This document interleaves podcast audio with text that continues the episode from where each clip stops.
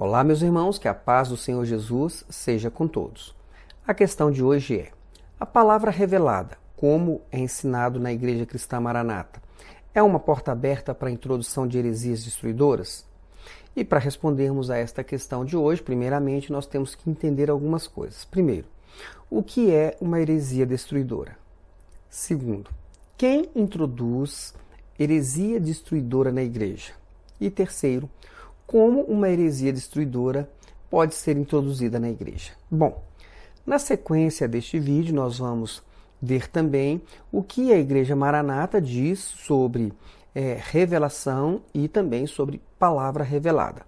E o que eles entendem acerca do texto que diz: a letra mata, mas o espírito vivifica. E também vamos saber o que eles pensam sobre a teologia. E em cada um desses tópicos nós vamos fazer a nossa avaliação é, sobre estes conceitos e sobre a compatibilidade destes conceitos com a própria Bíblia, é, para ao final então chegarmos à resposta desta nossa questão de hoje. Preparado? Então vamos lá. O primeiro ponto é, é o que é uma heresia destruidora? Bom, de um modo simples, nós podemos dizer que heresia é qualquer ensinamento, teoria, ideia ou mesmo uma prática religiosa que nega ou contraria os escritos sagrados, a Bíblia, distorcendo o sentido do que Deus queria nos dizer. Então, se eu pego a Bíblia e uso os seus textos para ensinar uma coisa que Deus não queria ensinar, isso pode ser considerado uma heresia. Mas, por que o apóstolo chamou a heresia de destruidora?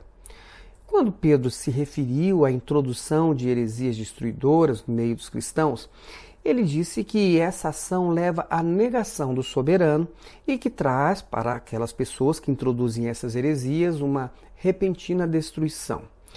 Por isso, nós podemos entender, por exemplo, que uma doutrina que promova uma alteração de um princípio básico de Deus, e isso produzindo resultados diferentes daquilo que era realmente a vontade original de Deus para o homem, isso nada mais é do que uma forma de se negar o próprio Deus.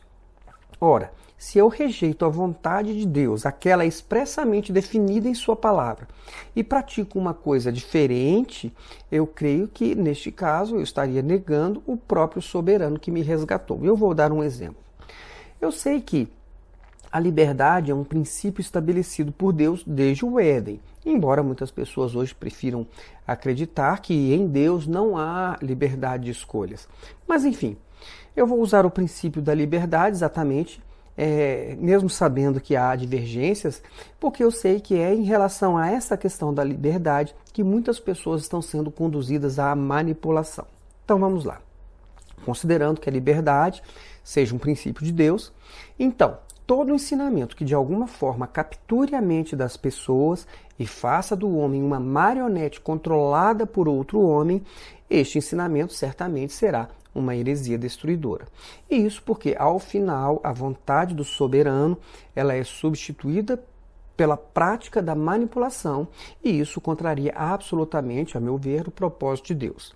Então, se você concorda comigo que a liberdade é um princípio de Deus e que todo ensinamento que conduz à captura de mentes é uma heresia, veja agora alguns resultados que são comuns em locais onde as mentes são capturadas. Primeiro resultado: formatação de pessoas e fazendo essas pessoas pensarem, agirem, investirem, sempre de um modo padronizado, revelando que? Ausência de liberdade individual. Segundo resultado, alienação de pessoas que passam a viver em um mundo paralelo e exclusivista, onde impere o que? A soberba e faz então, essas pessoas a pensarem que elas são as melhores pessoas do mundo, que são a melhor igreja do mundo, porque tudo mais é pior. Terceiro resultado, disseminação do ódio, e isso em relação às demais igrejas cristãs. Por quê? Porque na medida que se cria a ideia de que eles são melhores e que estão certos, os outros são todos os seus inimigos. E o quarto resultado? A promoção de divisão entre familiares, e isso na medida que a igreja se coloca acima da família. Quinto resultado: promoção do desfacelamento de lares cristãos. na medida em que se sobrecarrega o homem e a mulher de tantas atividades que se cria dificuldade até mesmo para um relacionamento conjugal saudável e causa, inclusive, é, alguns traumas em muitos filhos. Sexto resultado: promoção de segregação social. E isso uma vez que se incentiva sempre de modo sutil que os membros só se relacionem entre eles mesmos e se afastem de amigos e de parentes, enfim. O sétimo resultado é a interferência na formação do matrimônio, e isso na medida em que a igreja não consente que um membro se case com uma pessoa que seja de fora do grupo. Enfim, coisas deste tipo são saudáveis ou têm um potencial destrutivo? Será que esses resultados expressam a liberdade ou eles mostram que mentes foram capturadas e, consequentemente, pessoas estão sendo manipuladas? Pense sobre isso. Se você concluir que coisas deste tipo trazem prejuízos mentais, emocionais, familiares e sociais para as pessoas, então você certamente já percebeu o que vem a ser uma heresia destruidora. Muito bem. Vamos passar para o nosso segundo ponto. Quem introduz na igreja heresias destruidoras? Vamos ver o que o apóstolo Pedro disse sobre isso. Ele disse o seguinte: No passado surgiram falsos profetas no meio do povo, como também surgirão entre vocês falsos mestres. Estes, os falsos mestres, introduzirão secretamente heresias destruidoras chegando a negar o soberano que os resgatou, trazendo sobre si mesmos repentina destruição. Muitos seguirão os caminhos vergonhosos desses homens e, por causa deles, será difamado o caminho da verdade. Em sua cobiça, tais mestres os explorarão com histórias que inventaram. Há muito tempo a sua condenação paira sobre eles e a sua destruição não tarda. Segundo Pedro capítulo 2, nos versos 1 a 3. Então, pela simples leitura dessa passagem, nós podemos perceber que nós já deveríamos estar advertidos quanto ao surgimento de falsos mestres no meio da igreja, não é, não é, não é mesmo? Mas então, da leitura desta passagem de Pedro, nós podemos extrair algumas coisas que estes falsos mestres fazem. O que eles fazem? Eles fazem o seguinte: primeiro, introduzem secretamente heresias destruidoras no meio do cristianismo. Segundo, eles levam a uma negação do soberano. Terceiro, eles arrastam muitos seguidores para o caminho da repentina destruição. Quarto, os seus caminhos são vergonhosos, produzem escândalos que levam à difamação do evangelho. Quinto, essas pessoas são cobiçosas e exploradoras de outras pessoas.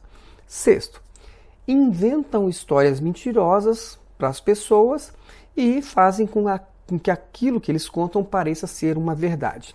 Então, meus irmãos, a partir deste texto de Pedro, nós já temos condições de fazer algumas perguntas para identificar se a nossa igreja também é constituída por falsos mestres. Vamos tentar responder algumas, é, apenas cinco perguntas. A primeira, na sua igreja, todas as doutrinas são bíblicas? Segunda, as doutrinas da sua igreja promovem comportamentos vergonhosos aos olhos de Deus? Comportamentos que jamais é, podem ser considerados cristãos, por exemplo, é, a disseminação do ódio entre irmãos. Terceira pergunta: a sua igreja tem muitas pessoas seguindo cegamente o líder e imitando os seus exemplos, mesmo quando estes exemplos são vergonhosos aos olhos de Deus? Vocês se lembram da pergunta anterior? Quarta pergunta: Os mestres da sua igreja são homens de moral ilibada? Ou já foram surpreendidos em ações criminosas que envergonham o evangelho e difamam o caminho da verdade? Quinta pergunta: Os mestres da sua igreja são cobiçosos? Exploram pessoas? Contam histórias mentirosas? Inclusive em relação ao modo como a sua igreja foi fundada? Enfim, eu acredito que você já deve ter identificado uma série de falsos mestres, não é mesmo? Mas o fato é que Pedro não se enganou quando disse que muitos falsos mestres, cobiçosos, exploradores de pessoas, iriam invadir o cristianismo sorrateiramente para quê? Para introduzir heresias destruidoras, contar histórias mentirosas, envergonhar o evangelho com escândalos e arrastar multidões de pessoas para uma repentina destruição. Bom, agora que nós já sabemos quem o apóstolo Pedro chama de falsos mestres, vamos ver agora como uma heresia destruidora é introduzida na igreja. A primeira coisa que você deve saber é que toda heresia sempre é introduzida secretamente, ou seja, de um modo sutil, com uma aparência bíblica, e isso para que as pessoas pensem que são bíblicas. E vejam bem, se alguém acha que uma heresia é uma coisa fácil de ser percebida, está muito enganado. Não é, não é fácil perceber. Se fosse fácil, nós não teríamos tanta gente boa seguindo falsos mestres e obedecendo doutrinas antibíblicas, pensando inclusive que são bíblicas. Então, eu vou repetir porque isso é importante. Toda heresia é introduzida sutilmente e por pessoas que são consideradas mestres, ou seja, por pessoas que são inteligentes, carismáticas e muitas delas eloquentes. Esses mestres, eles na verdade eles são muito habilidosos e eles nunca falam as coisas diretamente para que as pessoas não percebam aquilo que eles estão engendrando. Na maioria das vezes, eles confundem as pessoas com as suas palavras. Por quê? Porque eles fazem afirmações sobre algumas coisas, mas as suas atitudes apontam para um sentido contrário. É por isso que é você que tem que ser astuto para perceber quem são estes falsos mestres e como eles estão fazendo para introduzir essas tais heresias destruidoras que, ao final, irão capturar muitas mentes. Então, diante de tantas sutilezas, o que você deve fazer? Você deve examinar cuidadosamente as escrituras e as doutrinas da sua igreja. E isso para saber se elas não foram formadas por heresias. É muito importante que você desconfie de tudo, assim como eram desconfiados os crentes de Bereia. E então você deve começar a verificar cada doutrina de sua igreja para saber se elas estão fundamentadas em textos bíblicos claros e objetivos, ou se foram formadas com adições de entendimentos particulares da sua liderança. Se há adições de entendimentos particulares e a sua liderança ensina mais essas doutrinas do que a própria Bíblia, provavelmente você estará diante de uma heresia destruidora. Você aceita fazer um teste? Vamos, por exemplo, usar algumas doutrinas da Igreja Maranata como exemplo para este nosso teste. Bom, vamos lá. Tente encontrar na Bíblia pelo menos um versículo que lhe forneça uma resposta direta e objetiva sobre as seguintes questões. É, mas ó, não pode ser uma interpretação, tem que ser um versículo, pelo menos um versículo, que responda clara e objetivamente uma dessas nossas perguntas, ok? Então vamos lá. A primeira pergunta: Eu tenho de clamar pelo sangue de Jesus para que a minha oração seja ouvida por Deus? Segunda pergunta: A igreja será arrebatada ao toque da quarta trombeta? Encontre o versículo. Terceira pergunta: eu tenho de abrir a Bíblia aleatoriamente para saber se eu fui batizado com o Espírito Santo? Encontre o versículo. Quarta, o corpo de Cristo, ele é constituído apenas pelos membros da Igreja Maranata? Quinta pergunta. O governo da igreja está acima de um dom espiritual dado por Deus? Sexta pergunta. Para que uma pessoa seja batizada nas águas, é necessário consultar a Deus? Encontre o versículo. Sétima pergunta. Obra do Espírito Santo, obra de Davi e Igreja Maranata são expressões sinônimas? Muito bem. Se você não encontrou o fundamento bíblico objetivo e direto para dar suporte a essas doutrinas, como você pode ter certeza que elas são bíblicas? Outra coisa, como você acha que essas doutrinas se formaram na Igreja Maranata. Pense. O fato é que você não sabe exatamente quem e nem como essas doutrinas elas foram introduzidas na Igreja Maranata. E tudo o que você sabe é o que contaram para você nos seminários da Igreja Maranata. E, e você é, se lembra o que foi que eles disseram? Eles disseram que A obra do Espírito é feita por revelação. E eh, revelação, ou seja, não é exatamente por textos bíblicos. Nós vamos conferir. O que é que o Senhor nos ensinou? O Senhor nos ensinou que a obra do Espírito não é assim. A obra do Espírito ela é feita por revelação. Entenderam? É só isso que eles querem que você saiba. O fato é que você nunca saberá quem introduziu as doutrinas da Maranata na igreja. Até porque, se você fizer essa pergunta ao presidente da Maranata, ele vai dizer que essas doutrinas foram dadas por revelação. A quem? Ao presbitério. E de modo que eles vão esconder de você eternamente a verdade sobre quem é a pessoa que engendrou essas doutrinas. Então, se nós não podemos saber quem criou as doutrinas da Maranata, mas pelo menos nós vamos tentar entender qual foi o veículo de introdução dessas doutrinas na Igreja Maranata. Esse veículo se chama revelação.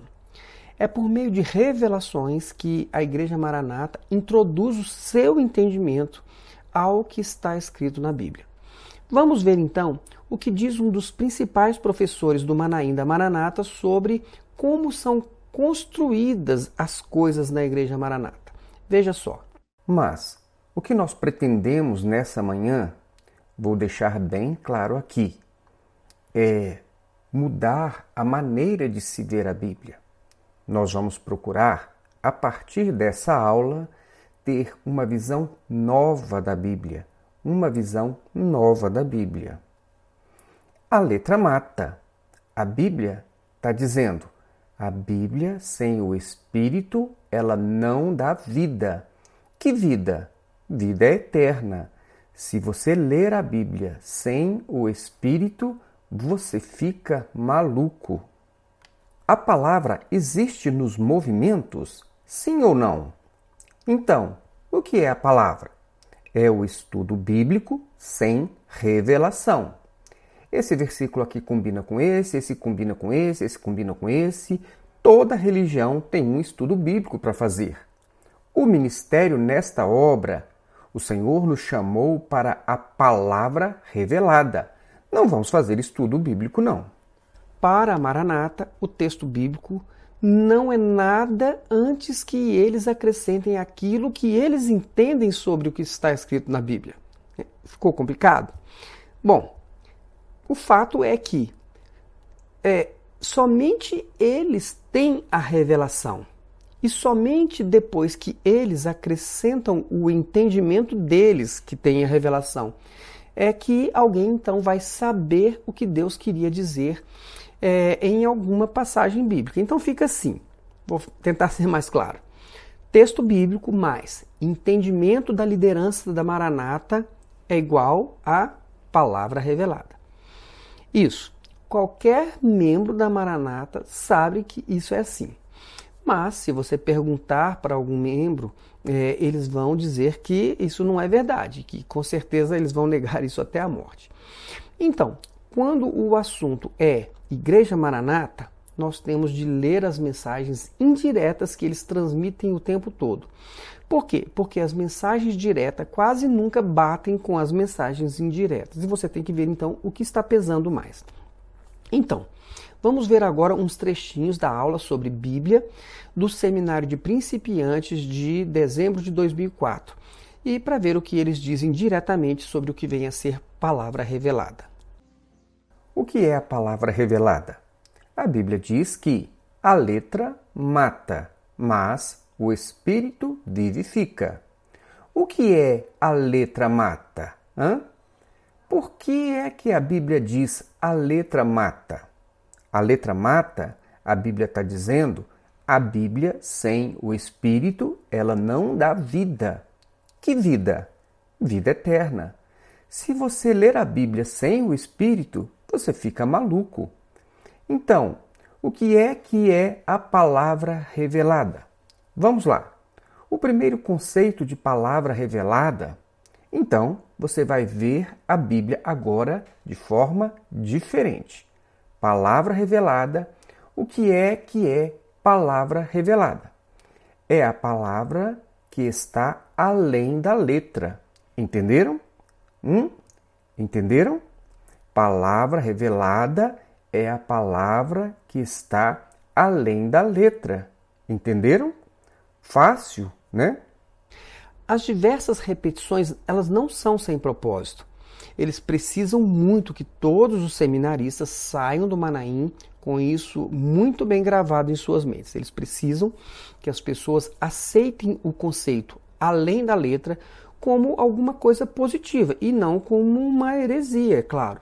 E por isso, para que eles possam facilitar a introdução de todas as suas doutrinas, as pessoas elas devem estar devidamente preparadas para aceitar todas as inserções que a liderança da Maranata irá fazer na Bíblia, acreditando inclusive que tudo o que não está escrito é o que está além da letra, que veio por revelação. O além da letra significa palavra revelada, e a palavra revelada significa texto bíblico mais aquilo que eles acrescentaram como revelação de Deus. E é assim que os membros da Maranata aceitam pacificamente como bíblico é, uma instrução que, na verdade, nem mesmo está na Bíblia. Eles são treinados assim desde o seminário de principiantes. Mas se você prestar atenção no modo como as coisas vão se formando e desenvolvendo, e se você conseguir raciocinar com lucidez, você vai ver que palavra revelada, na verdade, não é nada mais do que o conjunto doutrinário da igreja que contém o entendimento particular da liderança sobre cada assunto e também é, para fundamentar as suas práticas. Essa é a realidade escondida por trás da repetição de algumas palavras no seminário da Maranata. Então, agora que nós já sabemos o que realmente significa palavra revelada, podemos compreender como é, se forma a doutrina da Igreja Maranata e como ela se coloca como uma fonte paralela à própria Bíblia. Vejam que há um trabalho muito bem estruturado no Manaim para que todas as pessoas acreditem que ninguém pode entender o que está escrito na Bíblia se não for pela palavra revelada. Vamos conferir essa, essa informação com um professor do seminário do primeiro período da Maranata. Se lembram ainda da primeira aula de principiantes, Bíblia, Palavra de Deus? O que ficou marcado para os irmãos naquela aula? Que a Bíblia precisa ser revelada para ser entendida. Ou seja, a Bíblia na letra mata e a Bíblia no espírito dá vida.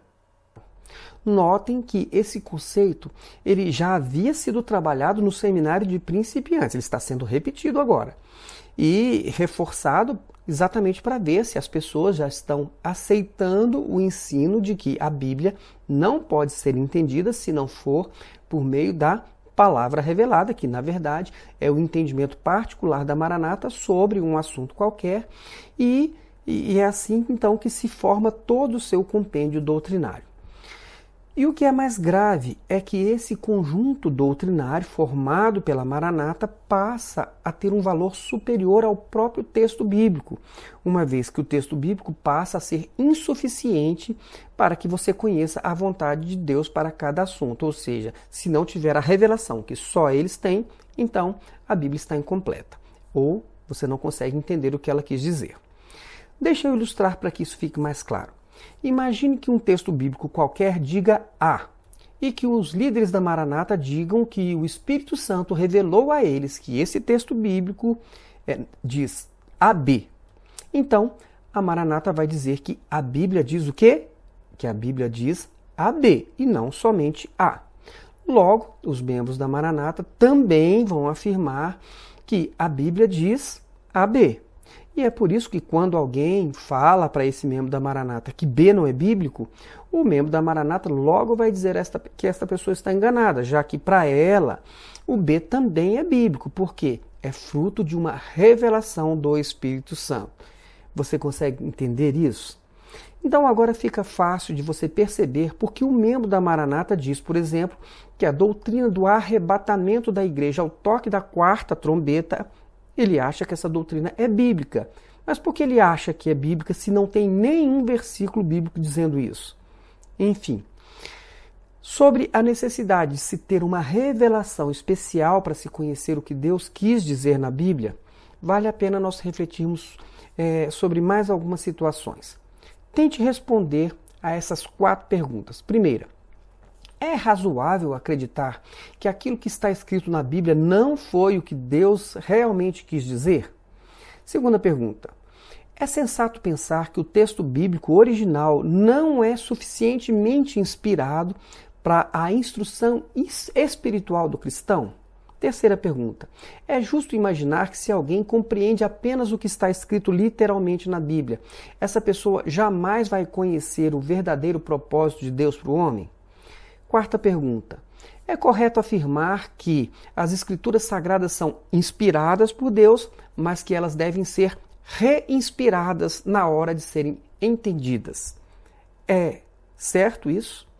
Ou seja, apesar de a Bíblia ter sido fruto da revelação do Espírito Santo, ela precisa de uma nova revelação do Espírito Santo. Por quê? Porque o Espírito Santo não disse o que realmente queria dizer na primeira vez, quando o original nos foi entregue. Então, o que, que você acha? Mas vamos adiante. Você sabe de onde veio a ideia de que o texto bíblico é insuficiente para que você conheça a vontade de Deus? Certamente você já ouviu diversas vezes os líderes da Maranata dizendo que a letra mata, mas o espírito vivifica. Então, vamos entender melhor essa questão.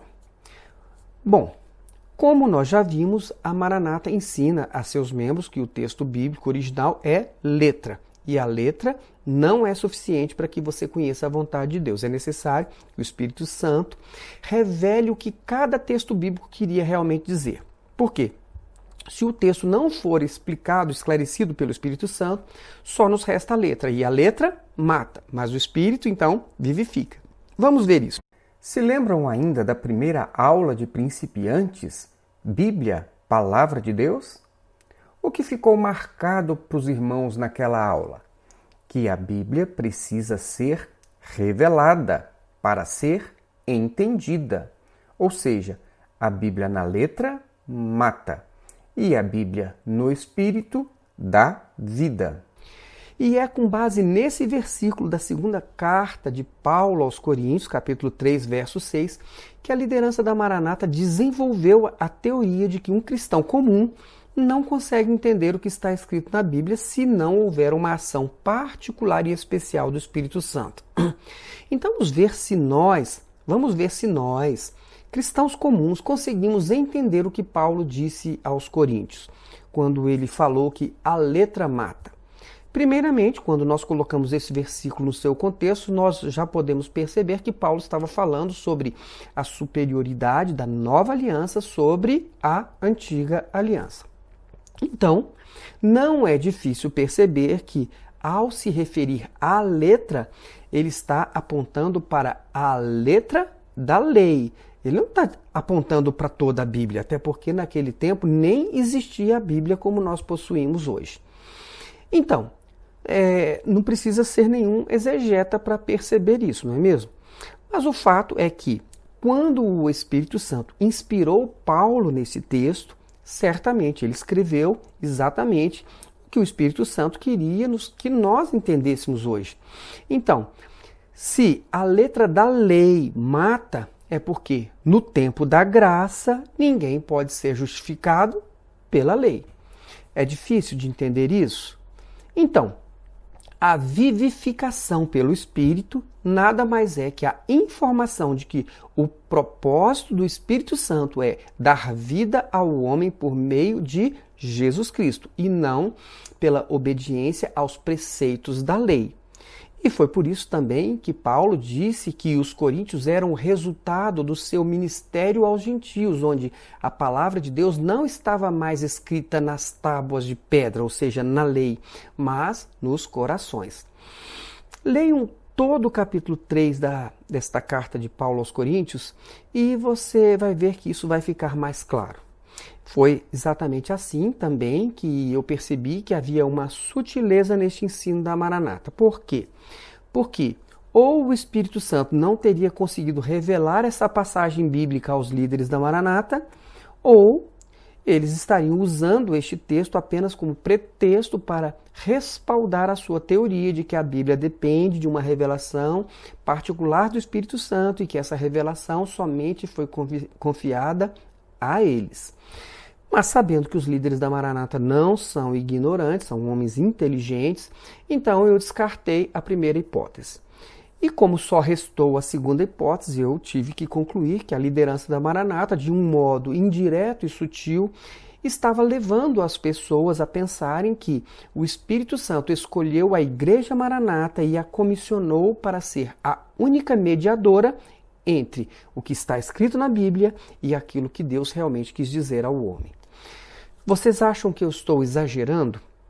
Então vejam um trecho é, de um vídeo do seminário da Maranata em que o seu fundador ensina que somente eles possuem a palavra revelada e que é, nos outros lugares só existe estudo bíblico sem revelação. Vejam só este vídeo.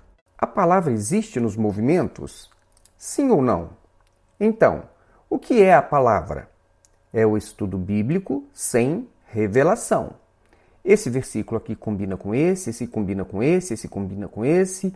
Toda religião tem um estudo bíblico para fazer. O sabatista diz que é o sábado, o outro, dominguista, diz que é o domingo. O outro diz que é o dorminguista, que dorme domingo de tarde, e é, vai assim. Mas a palavra é revelada, é o que está além da letra, é muito diferente. Mas agora eu vou mostrar para vocês uma outra sutileza do fundador da Maranata. Vejam é, mais esse trecho de uma aula do seminário onde o fundador da Maranata parece ser contraditório. Vejam só. O ministério nesta obra, o Senhor nos chamou para a palavra revelada. Não vamos fazer estudo bíblico, não. Não quer dizer isto que a palavra não deve ser conhecida, deve ser lida, relida, conhecida, entendida, amada, vivida. Não tem revelação? Não tem. Não tem problema nenhum. Use a palavra. Deus vai te abençoar. Deus vai falar com você. A palavra viva é a palavra revelada. É o Espírito Santo mostrando o que está atrás da letra. Vocês perceberam a aparente contradição? Bom, depois de eh, todo o seminário deixar bem claro que somente se pode entender a Bíblia como é, com a palavra revelada. E depois de então de desmerecer o estudo bíblico, ele de repente parece dizer o contrário. Ele então, de repente, fala a verdade. Ele diz que a, a, palavra deve ser conhecida, lida, relida e entendida, e que, mesmo sem revelação, Deus fala e abençoa quem usa a palavra. Oh, isso é verdade. Mas será que depois de diversas repetições no sentido contrário, essa mensagem que ele diz então no meio ali, ela muda tudo aquilo que as pessoas já vieram sendo trabalhadas ao longo de todo o seminário? É claro que não. É quem acompanhou toda a aula, que fala exatamente da diferença entre a obra e os movimentos, já foi bombardeado com uma grande quantidade de informações que mostram que o ensino da Igreja Maranata é diferenciado e dispensa, na verdade, o estudo bíblico. Então, na verdade, essa repentina inversão do fundador da Maranata só serve para que ele se defenda mais tarde, caso alguém diga que eles afirmam que a Bíblia só pode ser entendida com a palavra revelada e que isso só eles possuem. Então, eu acredito que seja apenas um gancho para uma defesa futura. E a prova disso é que é lançada essa informação no meio de uma mensagem e que depois, no final, no fechamento, ele reforça o que estava sendo dito no início, que é a palavra revelada, que é o Espírito Santo mostrando o que está atrás da letra. Depois da rápida contradição, ele logo retoma a mensagem que eles querem que fique por último na mente dos ouvintes. Eu sei que isso pode parecer confuso, mas a ideia é exatamente essa: é deixar sempre as coisas um pouco confusas na mente das pessoas. Enfim, e quanto à teologia? Ora, agora não é difícil entender a razão pela qual a Igreja Maranata quer evitar que os seus membros estudem teologia.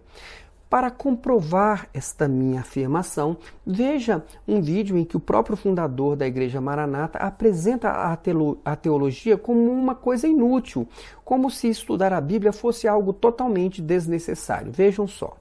A teologia, por exemplo, que foi é uma coisa que permeou o passado da igreja, é uma grande preocupação em explicar a Bíblia. A luta da teologia é explicar a Bíblia, dizer que a Bíblia está com a razão. É essa a nossa preocupação? Eu pergunto aos irmãos: nós estamos com essa preocupação de dizer que a Bíblia está com razão? Nós estamos? A nossa preocupação é essa? Vejam bem, o próprio fundador da Maranata afirma com todas as letras que a Bíblia não precisa ser explicada. E você sabe por que, que ele não quer que, a, que alguém explique a Bíblia para você? Porque se alguém fizer isso, com certeza você vai entender o que a Bíblia diz e vai perceber que aquilo que você tinha aprendido talvez não esteja certo. E aí está o perigo para a igreja Maranata, é quando você entender que a Bíblia, você entender o que a Bíblia diz e descobrir então que o que eles ensinaram para você não é uma verdade como você pensava. Mas vamos ver o que o fundador da Maranata está falando sobre teologia em uma outra oportunidade. Vejam só. Nós não somos profissionais. Eu não, eu não peguei um para fazer um curso de teologia para explicar a Bíblia. Teologia é o quê? Dizer que a Bíblia tem razão, a Bíblia é a verdade, explicar a Bíblia. Mais uma vez, o fundador da Maranata diz que a teologia não serve para nada. E o interessante é que ele diz que a teologia só serve para explicar a Bíblia e para dizer que a Bíblia é a verdade. Vejam só. Isso como se nenhuma outra pessoa, mesmo estudando a Bíblia, pudesse entender o que a Bíblia diz.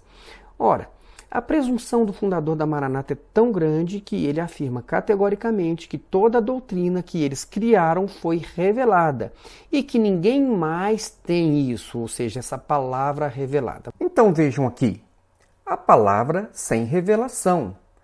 Para nós, a palavra é revelada. Você pega o sangue de Jesus, o poder do sangue de Jesus, ninguém conhece isso, ninguém sabe isso que o sangue de Jesus é o Espírito Santo? Ninguém sabe isso. Religião nenhuma, nem denominação, nem movimento, nem coisa nenhuma.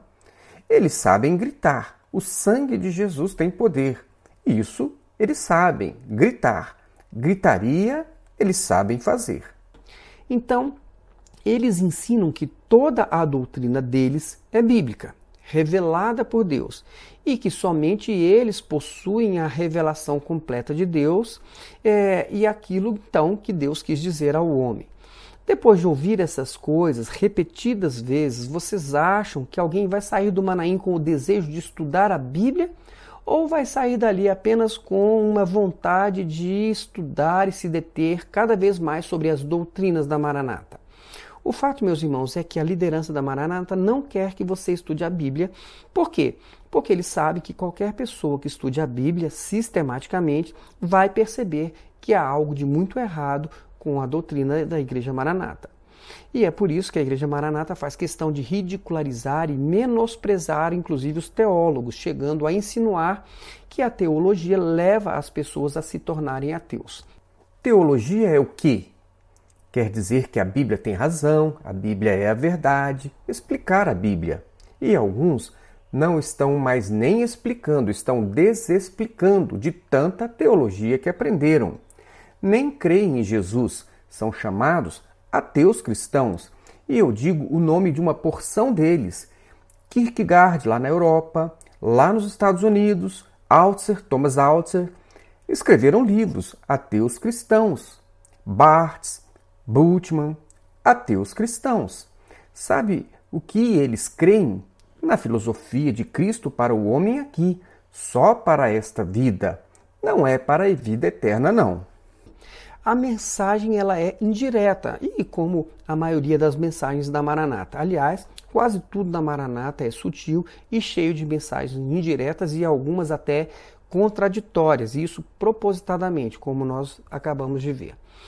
E quem conhece bem a Igreja Maranata sabe que ela é campeã Ela é um mestre em enviar mensagens indiretas para as pessoas. Mas vamos entender o que foi dito pelo fundador da Maranata sobre teologia. A mensagem é a seguinte: a mensagem que realmente fica é a seguinte: você não precisa estudar a Bíblia, mas apenas estudar a doutrina da Maranata, que é a palavra revelada. E é exatamente assim que a liderança da Maranata substitui a Bíblia por suas doutrinas particulares. Ou seja, eles substituem a fonte original da fé cristã por uma fonte paralela que foi criada por eles próprios. E essa fonte doutrinária paralela, a Bíblia, é colocada sutilmente em um nível de autoridade superior à própria Bíblia.